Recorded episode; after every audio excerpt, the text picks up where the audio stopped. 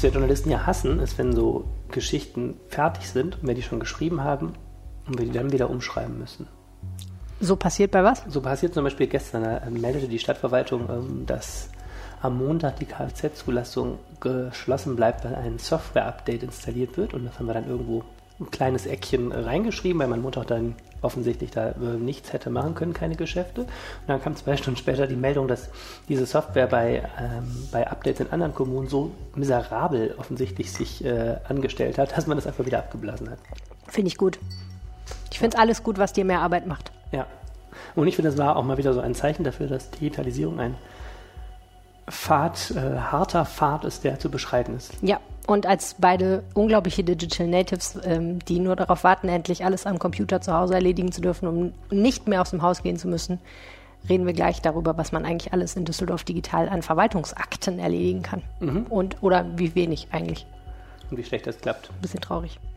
Und wir reden über die Rheinbahn Oh ja. mal wieder. Ui. Oh ja, denn du hast einfach mal gedacht, Bauchgefühl ist das eine journalistisch, aber nehmen wir doch einfach mal ein paar Fakten zur Hand. Genau, und da ich ein Digital Native bin, äh, beziehungsweise jemand kenne, der sich mit Excel auskennt und weiß, was eine API-Schnittstelle ist und ähnliche Sachen, hoi. haben wir mal wirklich nachgemessen. Das war wirklich sehr, sehr interessant. Okay, cool. Und wir reden über das Ende Kanon, die Traditionsgaststätte in der Zollstraße in der Altstadt. Die wird nämlich seit dieser Woche neu bespielt. Und da gibt es kein, das stimmt nicht, es gibt Altbier, aber vor allen Dingen gibt es Wein. Ja, Und eine das ist- Weinstube, badische Weinstube. Unseren, unserer beiden Herzen ebenfalls nah. Mein Name ist Helene Pawlitzki und ich sitze in meinem Esszimmer mit Anne Lieb. Ihr hört Folge Nummer 78 dieses Podcasts und der Rhein steht bei 2,80 Meter. Rheinpegel. Der Düsseldorf-Podcast der Rheinischen Post. Warum, Arne, sitzen wir ähm, in meinem Esszimmer? Das musst du erzählen. Weil ich äh, festgestellt habe, dass man äh, zum Aufwärmen zwar Fangen spielen kann, aber der Witz ist, dass man dann halt noch sehr kalt ist, wenn man das erste Mal losspurtet. Und wenn man so unfit ist wie ich, dann kann es passieren, dass man in der rechten Wade einen Muskelfaserriss erleidet, der dazu führt, dass man wie Captain Ahab auf Krücken durch die Gegend hoppelt. Mein Mann nennt mich jetzt nur noch Hinkebein. Liebevoll. Ja. So ist mein Leben. Und so deswegen bist du heute hergekommen. Das finde ich sehr nett. dass Aber die Stimme hat es dir nicht verschlagen. Nö, mein Kopf funktioniert auch wunderbar. Das ist extrem praktisch. Ich bin nur einfach sehr langsam in allem, was ich tue. Alles dauert ewig.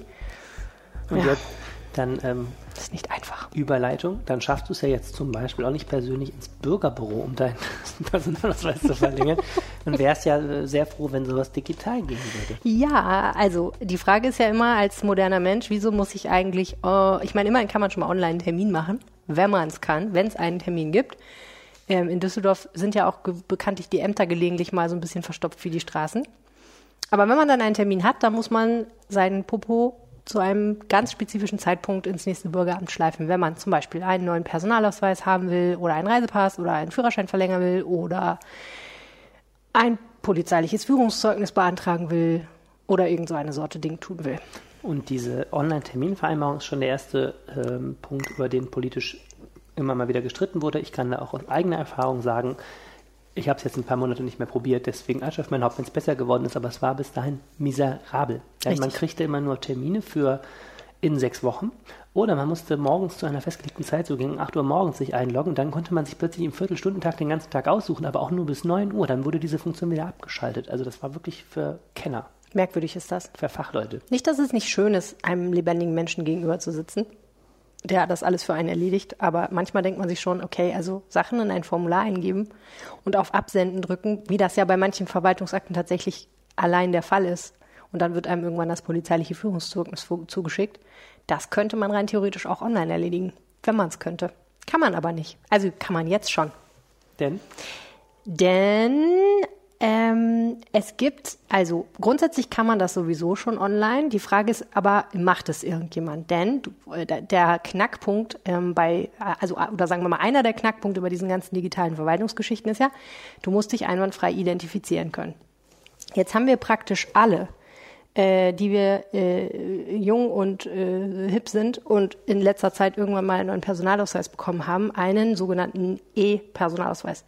Da ist hinten drauf so ein äh, Symbol, das ist so ein blauer und so, so, so ein Kreis aus Blau und Grün zusammengesetzt, so zwei halbe Ringe, die einen ganzen Ring ergeben, Blau und Grün und so. Das ist das Symbol dafür, dass in diesem Personalausweis, in dieser Chipkarte irgendwo ein Chip drin ist.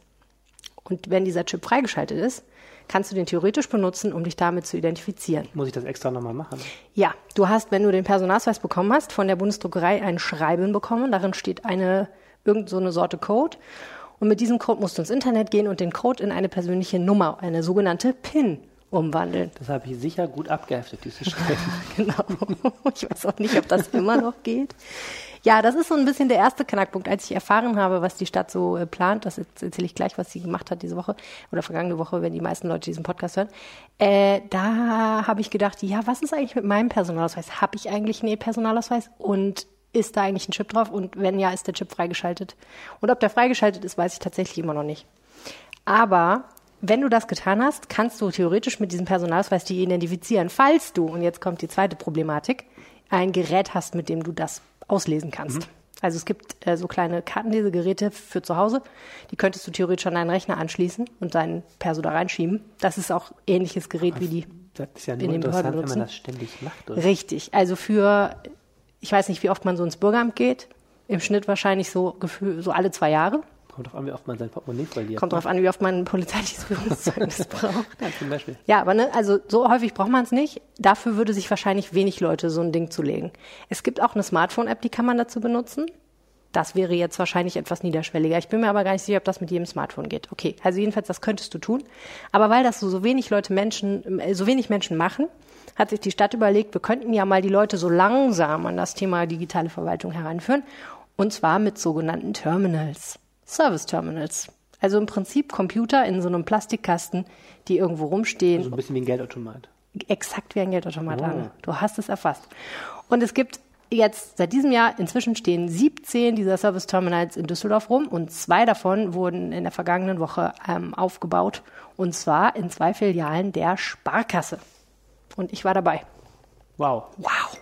Ja, äh, der zuständige Beigeordnete der Stadt, Andreas Meyer-Falke, und die Chefin der Sparkasse, Karin Brigitte Göbel, waren voller Stolz und haben in der Sparkassenverleihe an der Berliner Allee diesen tollen Automaten vorgezeigt. Da, ich, da wir ja eine, äh, ein Podcast mit Nutzwertinhalt sind, um ganz nah an der Lebenswelt unserer Hörer zu sein, was kann man denn da erledigen? Nicht allzu viel. Ja, ja war ja klar. Also das ist halt so ein bisschen, ich habe da auch gestanden und gedacht, okay, ja, cool aber irgendwie auch very 90s oder Early 2000s. Das ist so ein bisschen, du kannst da halt, ähm, wenn du einen Personalausweis hast, wo du deine PIN kennst, kannst du da halt deinen ähm, Rentenanspruch abfragen. Mhm. Du kannst deine Punkte in Flensburg abfragen. Mhm. Du kannst dein polizeiliches Führungszeugnis beantragen. Und das ist im Prinzip, also es gibt auch zwei, drei kleine Sachen, die okay. du machen kannst, aber. Toll, echt, das ist alles. Aber das Führungszeugnis brauche ich nicht, um meine Punkte in Flensburg weiß ich und meine, meine Rennanspruch will ich gar nicht wissen. Ich will die Punkte in Flensburg nicht wissen und der Rennanspruch kommt bei mir mit der Post.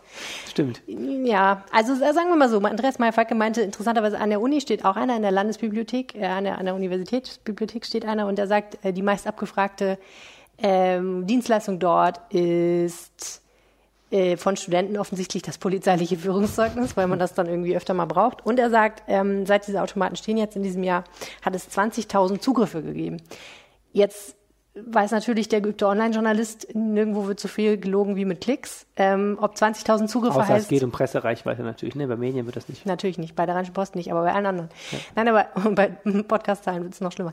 Ähm, also ob 20.000 Zugriffe heißt, es hat 20.000 Mal sich jemand vor dieses Portal gestellt und auf dem Bildschirm rumgedattelt, ohne irgendwas Sinnvolles damit zu tun. ja, das weiß ich halt nicht. Ne? Wo kann man auch ins Internet? Ja, was ist das hier eigentlich? Weil der Punkt ist, die, ähm, also zwei Dinger stehen in den Sparkassen, Berliner Allee und Kölner Landstraße.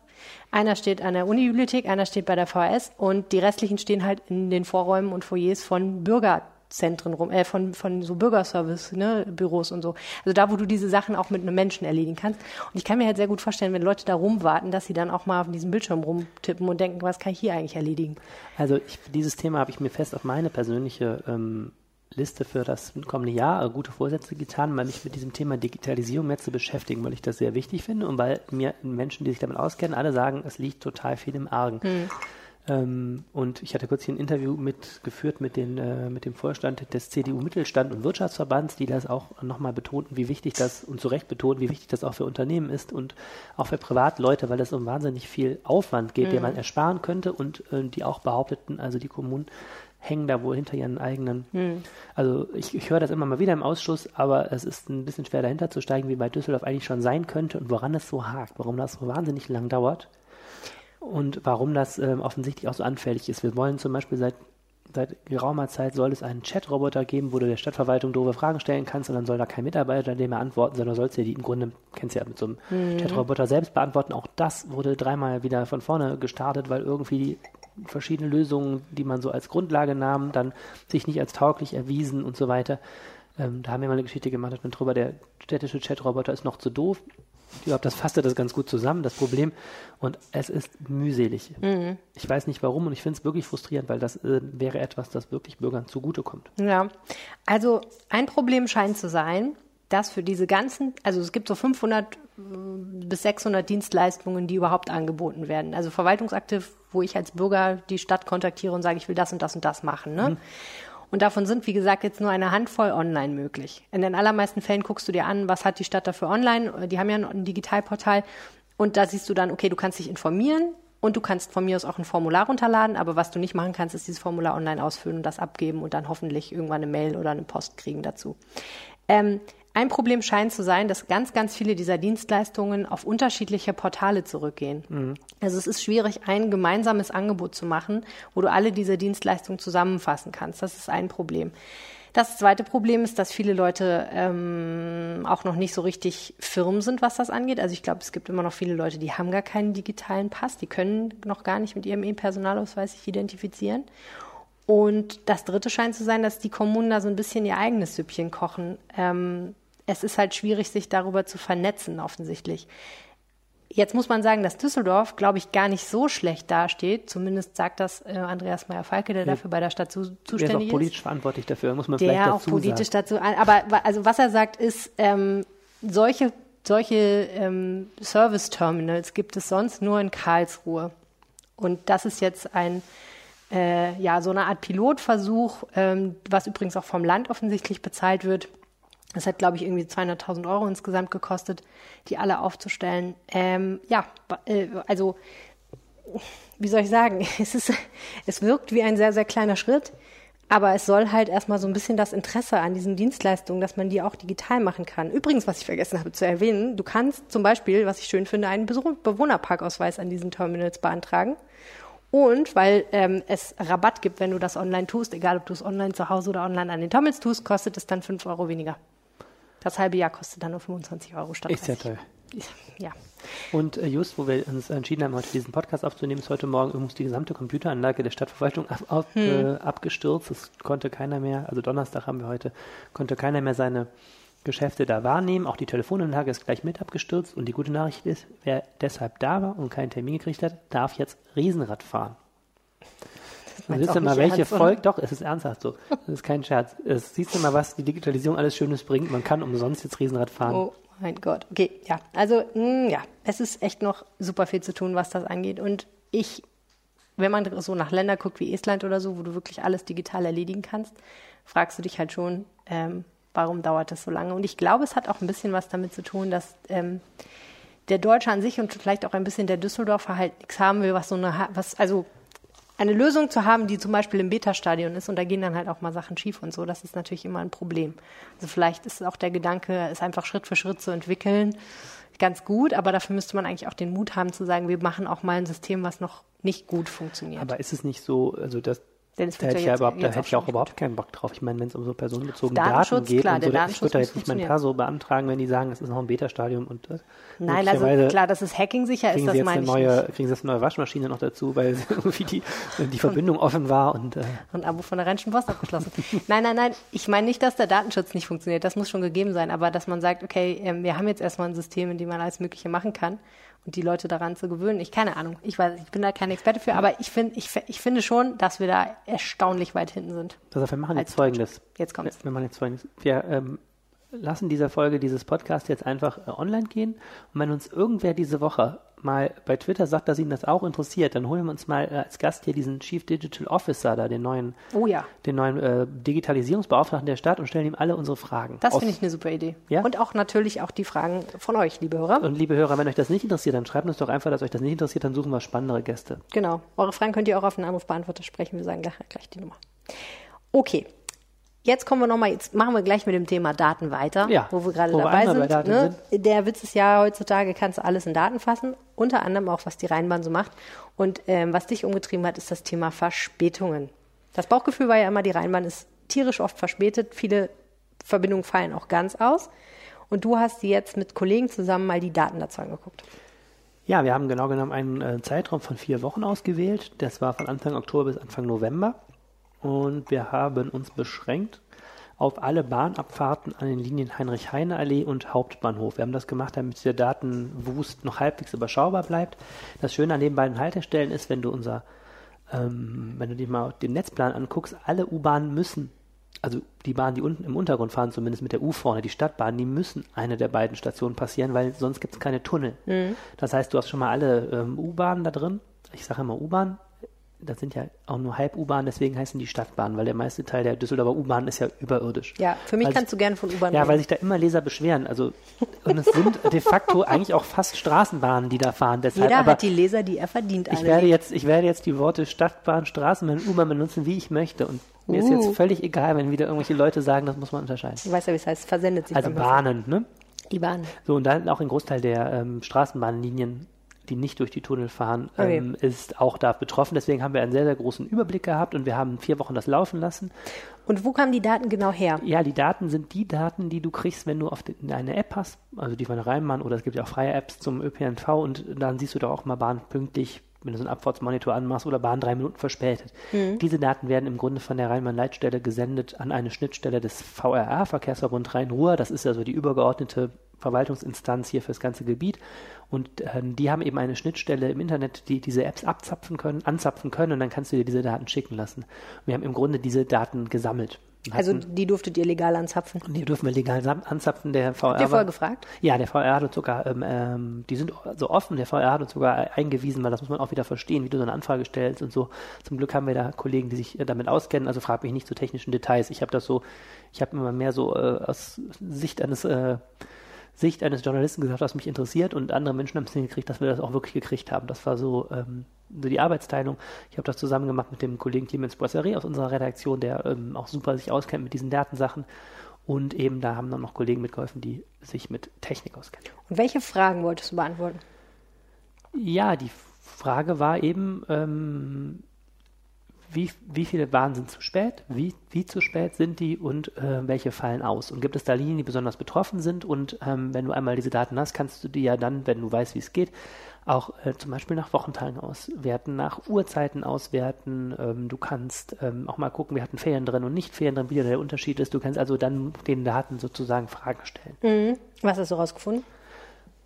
Also es gab Vieles ist die Äh. Ja, ja, klar. Also da kam dann total viel raus und auch vieles, ähm, äh, was an sich jetzt erstmal gar nicht so mh, so eine Geschichte erzählt. Was kommen wir gleich zu, was ich super fand an der ganzen Sache, ist, dass die Rheinbahn total offen reagiert hat. Wir hatten ein sehr, sehr spannendes Gespräch. Wir haben dann sozusagen unsere Daten virtuell unter den Arm geklemmt und sind zur Rheinbahn gelaufen, weil die uns das äh, zugesagt haben, dass sie das mitmachen, haben da mit Experten gesprochen. Deswegen haben wir noch ein bisschen mehr rausgefunden, als die Daten jetzt alleine erzählen, weil erst Maße natürlich nur ganz nüchtern in einer Excel-Tabelle ähm, wo du, wo du die, die, die Abfahrt, also die Verspätung siehst. Also die Kurzzusammenfassung ist, ähm, es gibt einige Linien, die sind verspäteter als andere. Ähm, das hat viel mit Baustellen zu tun. Es gibt gerade einige Problemlinien mit Baustellen. Die Oberproblemlinie ist die U79 sowieso. Da ist gerade in Duisburg auch noch ein Hochbahnsteig, der gebaut wird, der laut Rheinmann das Problem noch verschlimmert. Aber diese U79 ist sowieso ein Chaos. Dafür hätte man jetzt dieses Projekt nicht machen müssen. Das weiß jeder, der die öffentlich, häufig benutzt. Was wir nur nicht gewusst haben, ist, dass es auf den ähm, zwei der vier Linien, die durch diesen Wehrhahn-Tunnel fahren, also diesen kürzlich eröffneten Tunnel, äh, dass das die verspätetsten äh, U-Linien sind. Das sind die Linien U83 und U71. Ne? Die eine kommt von Rad aus, die andere kommt von Gerresheim Krankenhaus aus. Und da hat die Rheinbahn irgendwie mehrere Probleme. Also ein klassisches Problem, was es auf vielen Strecken gibt, am Bremplatz äh, in Düsseltal. Da verliert die U71 wohl unheimlich viel Zeit morgens, weil da diese Kreuzung nicht optimiert ist. Da steht die morgens mit im Stau und dann dauert es ewig, bis sie da über diesen Bremplatz und die Rätelstraße weiter ist. Und diese beiden Linien haben eine ziemlich äh, hohe Verspätung gesammelt und die Rheinbahn wollte die eigentlich stillschweigend jetzt im Januar einfach den Fahrplan verlängern. Also, die wussten das auch schon, ne? Das sie haben braucht fünf Minuten statt vier, so. Genau, exakt. Ähm, dann hast du das Problem sozusagen auch gelöst und ähm, weil die auch gemerkt haben, sie halten ihren Fahrplan nicht ein. Das ist, hat, hat noch nie jemand äh, vorher bemerkt. Es ist jetzt auch nur ein Detail, aber das war eben interessant, dass die Daten natürlich sowas dir dann erzählen. Ne? Ähm, spannendes, an, ganz anderes spannendes Ergebnis ist, äh, man sieht auch die Ausfälle der Rheinbahn. Also es gibt, ähm, die Rheinbahn ist ja in der Kritik für zu viele Ausfälle, das heißt, dass Bahnen überhaupt nicht kommen. Ähm, das war insgesamt nach unserer Bewertung jetzt nicht so dramatisch. Aber wo man das sehr sieht, ist bei den sogenannten Verstärkerfahrten. Es gibt zwei Linien, die haben eigene Titel, U70 und U74 ist das, die fahren aber keine eigenen Strecken, sondern die werden jeweils auf Strecken mit eingesetzt. Ähm, die eine fährt Stücke der U76 mit, die andere habe ich jetzt nicht im Kopf, aber ähm, die werden eben auf viel befahrenen Stücken, äh, Strecken ähm, auf Teilstücken mit eingesetzt. Und das sind die ersten Fahrten, die die Rheinbahn streicht, wenn zu wenig Fahrer da sind. Also wenn es jetzt eine Grippewelle gibt und da äh, melden sich morgen zu wenig Fahrer beim Dienst, dann streichen die erst die Ver Verstärkerfahrten. Und diese äh, Linien hatten eine Ausfallquote von 10 Prozent. Also da ist jede zehnte Fahrt in diesem äh, Zeitraum gestrichen worden. Das ist schon ordentlich. Ne? Ja, das ist ordentlich, aber es entspricht nicht meinem Bauchgefühl, muss ich sagen. Also, vielleicht liege ich da auch falsch oder ich habe vielleicht schlechte Erfahrungen gemacht, aber ich war ehrlich gesagt an der Stelle überrascht, dass es nicht mehr ist. Mhm. Also, dass nicht mehr, vielleicht muss man natürlich auch sagen, weil wir auch natürlich äh, dazu neigen, ist tendenziell eher ein bisschen zu dramatisch, zu, also ein bisschen zu dramatisieren, die Tatsache, dass viele Fahrten ausfallen, weil das eben ein Problem ist, was gelöst werden muss. Aber ich hätte ehrlich gesagt erwartet, dass es mehr ist. Ja, das ist eben das Problem an dieser ganzen Sache. Der Zeitraum ist jetzt sehr begrenzt. Das Ganze ploppte hoch letztes Jahr. Ich glaube, da war es auch dramatischer. Ähm, scheint mir, da kann ich nicht sagen, wie viel es war. Also das ist, das ist natürlich sowas, was unsere Daten jetzt nicht hergeben. Ich Also was das, du sagst, ist, ob jetzt in diesen vier Wochen ein repräsentatives Bild Ja. für die zwei Jahre davor und die zwei Jahre danach sind, ist nicht gesagt. Also? Reinmann sagt, das ist repräsentativ ungefähr von Verspätungen für diesen Jahreszeitraum, aber die werden natürlich auch einen Teufel tun zu sagen, aber wissen Sie, die vier Wochen davor war alles viel schlimmer oder so. Also das stimmt, von den Ausfällen fand ich es auch nicht so dramatisch, aber ähm, ja, ich fand das schon bei den Verstärkerfahrten 10% ist aber auch schon ordentlich, ne? Ja, klar. Also ja, wobei es sind dann halt auch nur die Verstärkerfahrten. Also ich meine, prinzipiell ist halt jede Bahn, die ausfällt, ärgerlich, wenn du drauf gesetzt hast als Fahr als, als, als Nutzer, ne? Weil wenn du guckst, wann muss ich losfahren, um pünktlich da und da zu sein und du weißt nicht, ob die Bahn, die du dir rausgesucht hast, tatsächlich fährt, das ist halt blöd. Das stimmt. Ich fand insgesamt muss man sagen, wir haben, ähm, wenn du es jetzt alles um allen rechnest, ist ungefähr so fast jede sechste Bahn zu spät. Zu spät heißt drei oder mehr Minuten nach dem ähm, geplanten Termin. Das ist auch der Wert, den die Rheinbahn selber nimmt. Also Bahnen sind nie auf die Sekunde pünktlich, ne? Deswegen zwei Minuten Toleranz ist okay, aber ab drei Minuten haben wir jetzt als verspätet gezählt. Ähm, ganz wichtiges Ergebnis, was die Rheinbahn eben nicht veröffentlicht, was man aus unseren Daten sieht, ist eben, dass diese Verspätungen sich total ungleich über den Tag verteilen. Das ist für mich eine zentrale Erkenntnis. Die Rheinbahn ist im Berufsverkehr massiv mehr verspätet als an anderen äh, Zeiten des Tages. Warum? Ja, weil ähm, da zwei Dinge zusammenkommen, die die Rheinbahner nicht mögen. Das eine ist natürlich viel, viel Straßenverkehr. Das ist das zentrale politische Problem, müssen wir gleich nochmal darüber sprechen. Die Rheinbahn steht ja mit ihren Bahnen dort überall, wo kein Tunnel ist, oft mit im Stau. Also es gibt manchmal Orte, da haben die eigene Gleiskörper in der Mitte der Straße, Corneliusstraße oder sowas. Aber ganz oft steht die Rheinbahn schlicht einfach mit drin. Straßenbahn fährt auf der Straße und wenn da Stau ist, geht da gar nichts mehr. Ähm, das ist das eine Problem. Und das zweite Problem sind wir Fahrgäste selber. Immer dann, wenn die Bahnen voll sind im Berufsverkehr, dauert auch der Einstieg länger.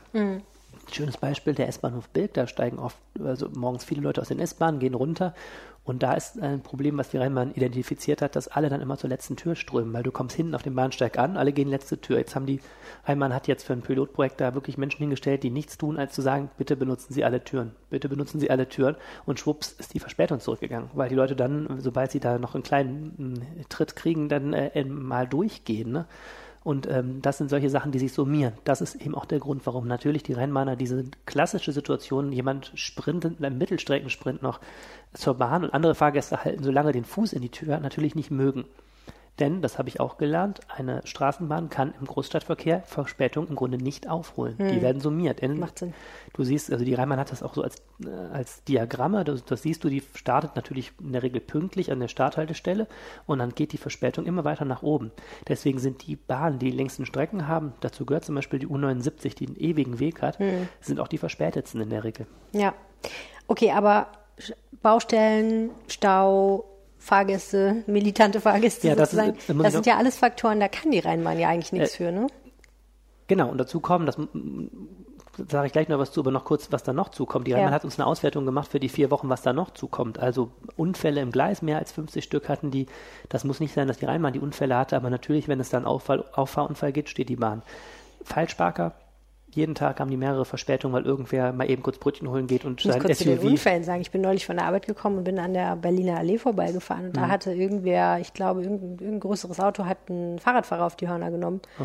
Und ist nicht so schlimm gewesen. Also sah blöd aus, aber ist eben offensichtlich nicht so arg so viel passiert. Ähm, aber dann bin ich halt weitergefahren und da standen halt drei Straßenbahnen. Die standen da halt. Ja, genau. Weil logischerweise und aus den anderen Richtungen sicherlich auch noch, weil da kreuzen sich ja zwei Schienen sozusagen, also Ja. zwei Strecken und ja, die stehen dann halt in alle Richtungen, ne? Es gibt halt so ein paar, paar neuralgische Stellen, die sind echter Albtraum für die Rheinbahn. Dann können die, die ihre Hälfte ihrer ähm, äh, Linien um, umleiten, wenn dann so eine Stelle Hm. Ja. betroffen ist. Es gibt natürlich immer Tricks auch auf anderen Linien, also auf anderen Strecken, die äh, solche Punkte zu umfahren, aber das geht in der ganze Fahrplan Hm. Aber gerade die Kreuzung Graf-Adolf-Straße, Berliner Allee, da ist Ja, halt Beispiel. verloren. Hm. Also alles, was so in Hauptbahnhofsnähe ist, ist da auf jeden Fall äh, gefährlich. Ja. Ja, und dann äh, zum Beispiel hatten die auch irgendwie mehr als 50 ähm, Vorfälle mit Fahrgästen, also von Prügelei bis Herzinfarkt. Ne? Ähm, und was ich echt skurril fand, in den vier Wochen haben sich dreimal Autofahrer in Baustellen, Gleisbaustellen so festgefahren, dass sie selber nicht mehr rauskamen. Also die haben nicht bemerkt, dass es da ein Stück runtergeht, haben ihr Auto dahingestellt, dann muss der Abschleppdienst kommen und das wirft natürlich dann den ganzen Verkehr raus. So, das ist also äh, ein bisschen Großstadtleben live. Aber Also- heißt das jetzt, die Rheinbahn ist komplett entlastet, die können gar nichts dafür? Nein, äh, das heißt vor allem, dass die Rheinbahn sehr gesprächig ist bei, bei Gründen, für die sie nichts kann. Ne? Das, das ist klar. Ähm, nein, das, es gibt ähm, also äh, grundsätzlich natürlich beim Menschen Material muss man nachfragen, wenn keine Fahrer da sind, was bei der Rheinbahn definitiv ein Problem ist. Ähm, die Rheinbahn m, weitet gerade ihr Angebot aus, hat extreme Probleme, Fahrer zu finden, übrigens auch wie die Deutsche Bahn auch. Und ähm, haben auch einen ziemlich hohen Krankenstand. Und wenn da morgens zu wenige zum Dienst kommen, bleiben halt Züge stehen. Was willst du sonst machen? Ne? Ähm, das zweite Problem ist Material. Äh, Rheinbahn hat gerade, ähm, sind die ersten neuen äh, Stadtbahnen geliefert worden, die haben aber noch keine Zulassung. Ähm, es fahren draußen noch Stadtbahnen aus den 70er Jahren rum. Der damalige Rheinbahn-Chef Michael Klausecker hat das äh, ziemlich offen zugegeben, mal irgendwann, dass die einfach mit, mit Türen und mit Bremsen dann immer mehr Probleme haben. Das führt zu Aus, Ausfällen. Die Das alten ist ein Bahnen. Problem. Mhm. Die alten Bahnen und so. Deswegen werden sehnsüchtig bei der Rheinbahn natürlich die neuen erwartet ähm, durch die vieles da auch, ähm, was Zuverlässigkeit angeht, besser werden soll. Ähm, das andere, worauf ich eben hinaus wollte mit dem Straßenverkehr, hat eine große politische Komponente. Das muss man einfach mal sagen. Denn es ist kein Naturgesetz, dass die Rheinbahn überall mit im Stau steht. Man könnte sich ja auch vorstellen, dass man mehr Platz schafft, damit diese Bahnen, die wichtigen Bahnlinien in Richtung Innenstadt schneller durchkommen. Die Rheinbahn werkelt zusammen mit der Stadtverwaltung seit Jahren daran. Das geht nicht so schnell vorwärts, wie man sich das gewünscht hat, dass zum Beispiel Ampeln optimiert werden. Am Wehrhahn kann man das wunderbar erleben. Da ist die Ampel so umgeschaltet, da kommen die Bahnen ja aus dem Tunnel raus, dass die Bahnen eigentlich immer Grünlicht haben, dass die nicht vor der roten Ampel stehen müssen. Das ist total toll, wenn man Radfahrer ist und aus der Innenstadt kommt, weil diese Grünphase für die Bahn so lang ist, dass man am Horizont kommt, die Bahn, die Ampel ist schon grün und immer noch rüberfahren kann. Ist, also immer wenn ich so eine Bahn rumpeln höre, dann schalte ich direkt ein paar Gänge hoch, weil du kommst immer mit über die Ampel. Das ist ein Traum. Für Autofahrer, die darüber wollen, jetzt weniger. Aber ähm, das ist jedenfalls, man bringt das unheimlich viel. Und das andere ist eben das Thema, dass man ja auch ähm, von Spuren die, die Autos vertreiben kann. Das ist zum Beispiel eine Flurstraße in Flingern gerade gemacht worden, Grafenberger Allee, Erkrater Straße gibt es überall so Versuche, wo auf kleinen Teilstücken die Autos mal runter müssen, dann dürfen die nur noch einspurig fahren. Ähm, das bringt unheimlich viel. Also die 709 spart an der Flurstraße bis zu sechs Minuten. So, das ist natürlich was, was politisch schwierig ist, weil die Autofahrer dann moppern und weil zum Beispiel Anwohner Angst haben, dass die Autofahrer sich andere Wege suchen durch Wohngebiete, wenn da nichts mehr geht an den Kreuzungen. Und ähm, naja, aber das ist ein Thema, ich glaube, wenn man die Rheinbahn stärken will, kostet letztlich nicht viel, ist relativ leicht umsetzbar und wenn man es gut plant, könnte man die Rheinbahn da extrem beschleunigen. Man muss natürlich auch bedenken, wir reden hier die ganze Zeit über die Frage, ähm, wie schlimm die Verspätungen des bestehenden Systems sind und wie man sie vielleicht beheben könnte. Aber klar ist ja auch, dass wenn man eine Verkehrswende irgendwie schaffen will, man das bestehende System noch deutlich weiter ausbauen will. Also teilweise ist die Rheinbahn ja jetzt schon an ihrer Kapazitätsgrenze. Also im Berufsverkehr zum Beispiel Ja. weiß man ja an manchen Stellen, wenn Messe ist und so weiter, geht gar nichts mehr. Und also ne, kommst du am Hauptbahnhof schlicht nicht in die Bahn rein, weil Ja. einfach zu viele Leute das wollen und musst zehn Minuten warten, bevor du überhaupt eine Bahn nehmen darfst. Ja. Ähm, also ne, das bedeutet ja nur, den Status quo könnte man einigermaßen halten, wenn man das täte, aber dass man dahin kommt, dass man sagt, okay, jetzt haben wir hier noch Kapazitäten im Nahverkehr, wo Autofahrer zum Beispiel umsteigen könnten, da sind wir ja noch gar nicht. Also die Rheinbahn ist gerade, ähm, herrscht eine gewisse Aufbruchstimmung. Ähm, es sind massivste Investitionen gerade so auf den Weg gebracht worden. Die Rheinbahn will bis 2030 eine Milliarde Euro investieren in neue Züge. Da sollen also die ganzen diese Stadtbahnen aus den 80er Jahren sollen auch ausgetauscht werden. Das sind diese roten, die zum Beispiel Mhm. die Oberkasseler Brücke fahren, ne? die schön, schönen roten, die sehen immer noch so schön aus wie die alte Bundesrepublik, finde ich. Ähm, mag ich sehr gerne, aber sind auch ziemlich in die Jahre gekommen. Da ist jetzt Ersatz bestellt. Ähm, es soll ein neuer Betriebshof gebaut werden, damit die Rheinbahn mehr Bahnen überhaupt ähm, unterkriegt. Nämlich diese Betriebshöfe sind voll, also mehr Bahnen kannst du gerade gar nicht lagern. Das sind also alles unglaubliche Investitionen. Das ist aber was, was dauert. Also jetzt diese Bahnen, die jetzt gerade eintrudeln, die sind 2014 bestellt worden. Also so fünf Jahre sagt man, und das wird also nochmal fünf Jahre dauern, bis jetzt die nächste Tranche da ankommt. Es wird auch in Busse investiert. Und natürlich sind die freien Strecken auch wichtig, wenn du die Taktung verdichtest. Also du kannst sogar rechnerisch äh, Bahnen einsparen. Also wenn die Bahnen nicht so lange brauchen für jeden Kurs, ne, weil die nicht mehr so oft stehen, brauchst du weniger Bahnen, um einen 20-Minuten-Takt zu fahren. Und gerade dann, wenn du noch mehr Bahnen auf die Strecke schickst, ähm, auf diese sehr, sehr heute schon viel befahrenen Innenstadttrassen, ist es natürlich so, wenn du diese Trassen nicht freikriegst, dann stehen die alle im Stau. Das heißt, Ja. das ist schon ein Thema, wenn der ÖPNV hier richtig gefördert werden soll, muss man auch an diese Verspätungen ran. Alright. Machen wir. Finde ich gut. Gut. So, und jetzt, Arne, die Frage aller Fragen: Rot oder weiß? Ähm, rot. Echt Rotwein? Ich finde weiß so sauer. Kommt auf den Weißwein an, ne? Das stimmt. Ich bin ja, seit ich an der Mosel war, spottet mein Mann ja über mich, dass ich mal so süßen Wein trinke, aber ich mag den inzwischen mit ein bisschen Restsüße ganz gerne. Ja, ich trinke immer so teuren Rotwein und so billigen Weißwein. Vielleicht liegt es daran. Könnte sein. Aber es gibt auch jetzt nicht so monsterteuren Weißwein, den ich eigentlich sehr gut finde. Jetzt hat jedenfalls ein neues Weinlokal aufgemacht in der schönen Altstadt und ein äh, Weinlokal mit, in einem Gebäude mit einer unfassbaren Tradition, das Ende Kanon. Tete. Von dem ich überzeugt war natürlich, als ich nach Düsseldorf gezogen bin, es würde En de Canon heißen. En de Canon. Hab Aber nein, es heißt Ende Kanon. Ja, In der Kanone. ich bin schon so lange bei der Rheinischen Post. Ich war noch da, als es noch die alte Besitzerin hatte. Erzähl doch mal.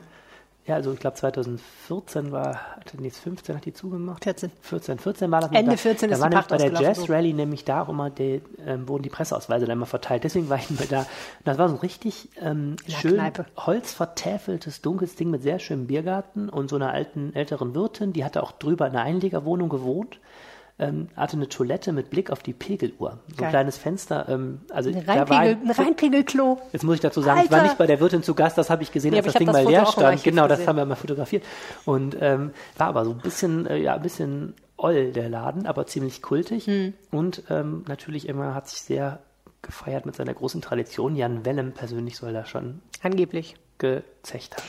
Ja, ich bin da mal vorsichtig. Ich habe neulich mal gelesen, dass diese ganzen Geschichten, dass Jan Wellem auch irgendwie zu den Leuten ins Haus gegangen ist, in die Töpfe geguckt hat und äh, was weiß ich, mit denen allen, die ganzen Künstlern gezecht hat, dass das äh, alles nur Legenden sind. Und in Wirklichkeit war ein ganz normaler Barockfürst, der den normalen Bürger nicht mit Marsch angeguckt hat. Aber wer weiß. Das ist so ein bisschen wie Elvis hat hier geheiratet in dieser gerade. Ne? Oh, ich musste immer meine Lieblingsgeschichte irgendwann von Elvis vorlesen aus einem großartigen Buch, äh, einem Kochbuch mit Elvis-Rezepten. Das ist eine äh, Elvis-Biografie mit, ähm, mit äh, Rezepten aus dem Leben des Kings, der ja bekanntermaßen dem körperlichen, wie soll ich sagen, dem Speisengenuss nicht unabgeneigt Erdnussbutter-Sandwich, ne? war. Erd äh, ge gebratene Erdnussbutter-Bananen-Sandwiches. Boah. Also, und wenn ich gebraten sage, meine ich frittiert. Aber die beste Geschichte muss ich dir gleich vorlesen. Okay, hole ich gleich. Steht hinter mir. Hoffe ich, ich hoffe, ich habe es schon ausgepackt. Wenn nicht, dann nicht. Ähm, ja, also, wenn man auf dem Marktplatz steht und man steht mit der Nase zum Rathaus und dann wendet man seinen äh, Blick ein wenig nach links, dann gehst du ja so eine kleine Gasse, die führt zum Rheinufer und das ist die Zollstraße. Und in der Zollstraße Nummer 7 ist dieses Haus, das ähm, Haus, an dem dran steht Ende Kanon. Das Haus des Karnevals ist daneben und dann kommt dieses Haus, ein schmuckes, kleines Kleinod aus dem Jahre, Trommelwirbel. Keiner weiß es.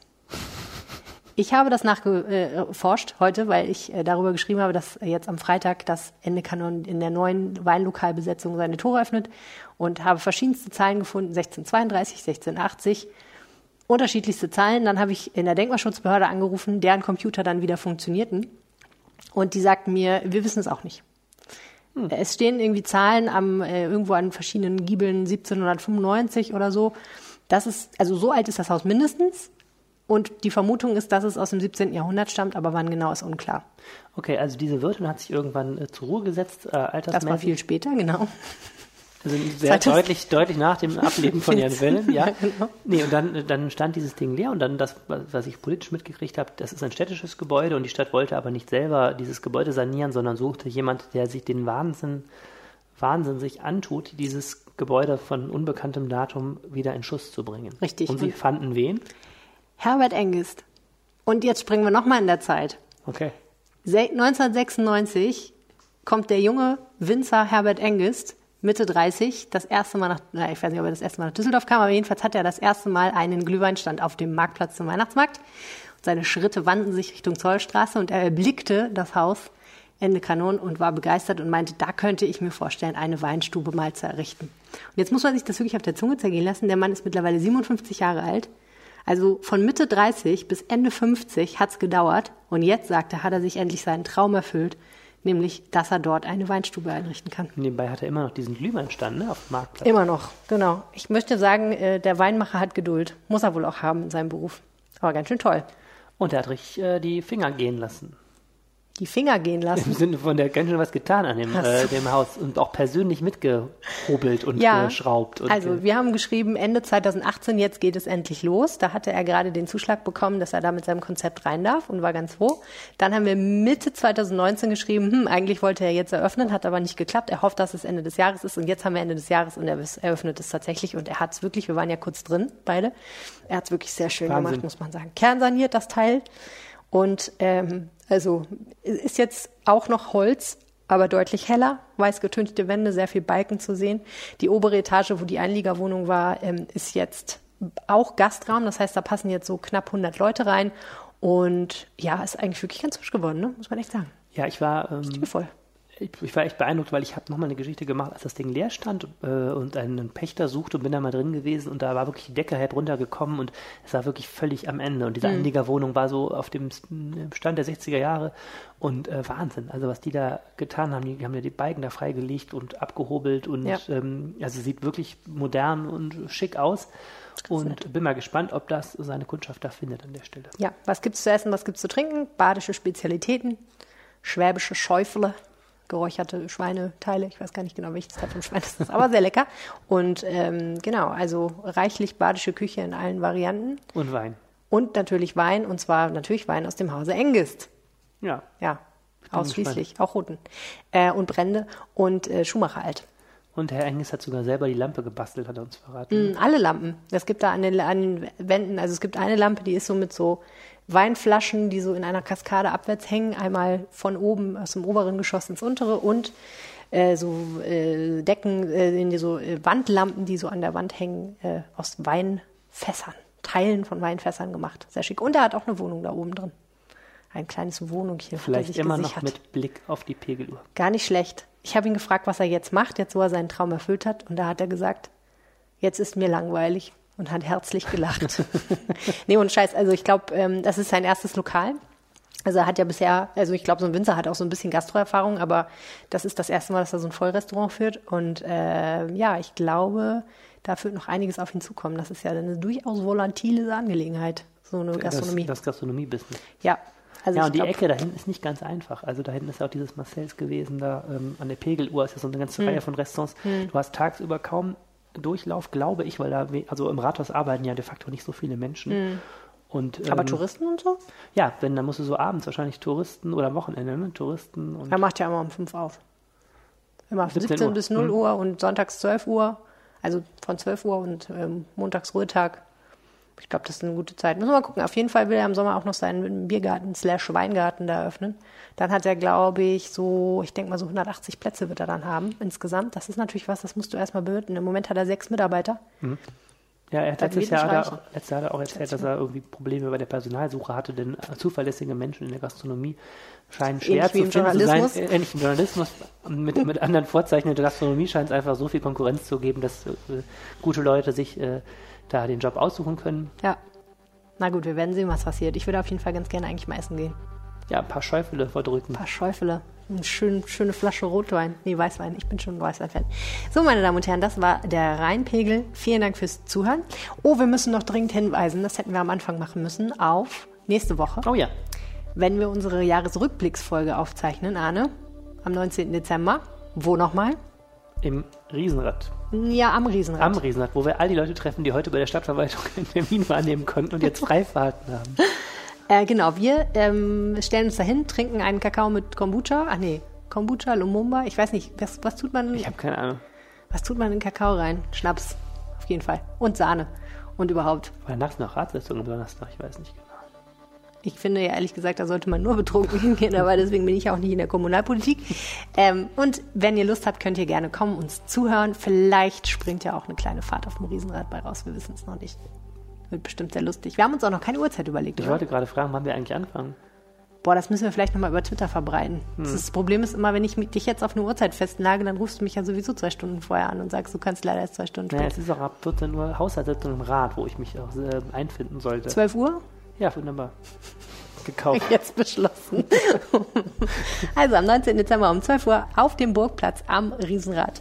Da gibt es einen Glühweinstand und wir freuen uns sehr. Und wenn ihr uns in der Zwischenzeit äh, irgendwas sagen oder fragen wollt, dann könnt ihr uns zum Beispiel auf den Anrufbeantworter sprechen und diese Nachricht wird dann auch in diesem Podcast veröffentlicht. Die Telefonnummer lautet 0211 für Düsseldorf 97634164 und kostet so viel wie jeder Anruf ins deutsche Festnetz. Ihr könnt uns aber auch ganz klassisch über Twitter erreichen. Helene heißt at Helene Pawlitzki, ich heiße at Arne Lieb. Oder ihr schreibt uns eine Mail an düsseldorf.rheinische-post.de. Ja, wir wünschen euch eine schöne Besinnliche. Vorweihnachts- besinnliche, adventliche Woche. Ja, geht mal einen Glühwein trinken. Ja. Bis dann. Tschüss. Tschö. Mehr im Netz. Alle Nachrichten aus der Landeshauptstadt findet ihr auf rp-online.de slash Düsseldorf.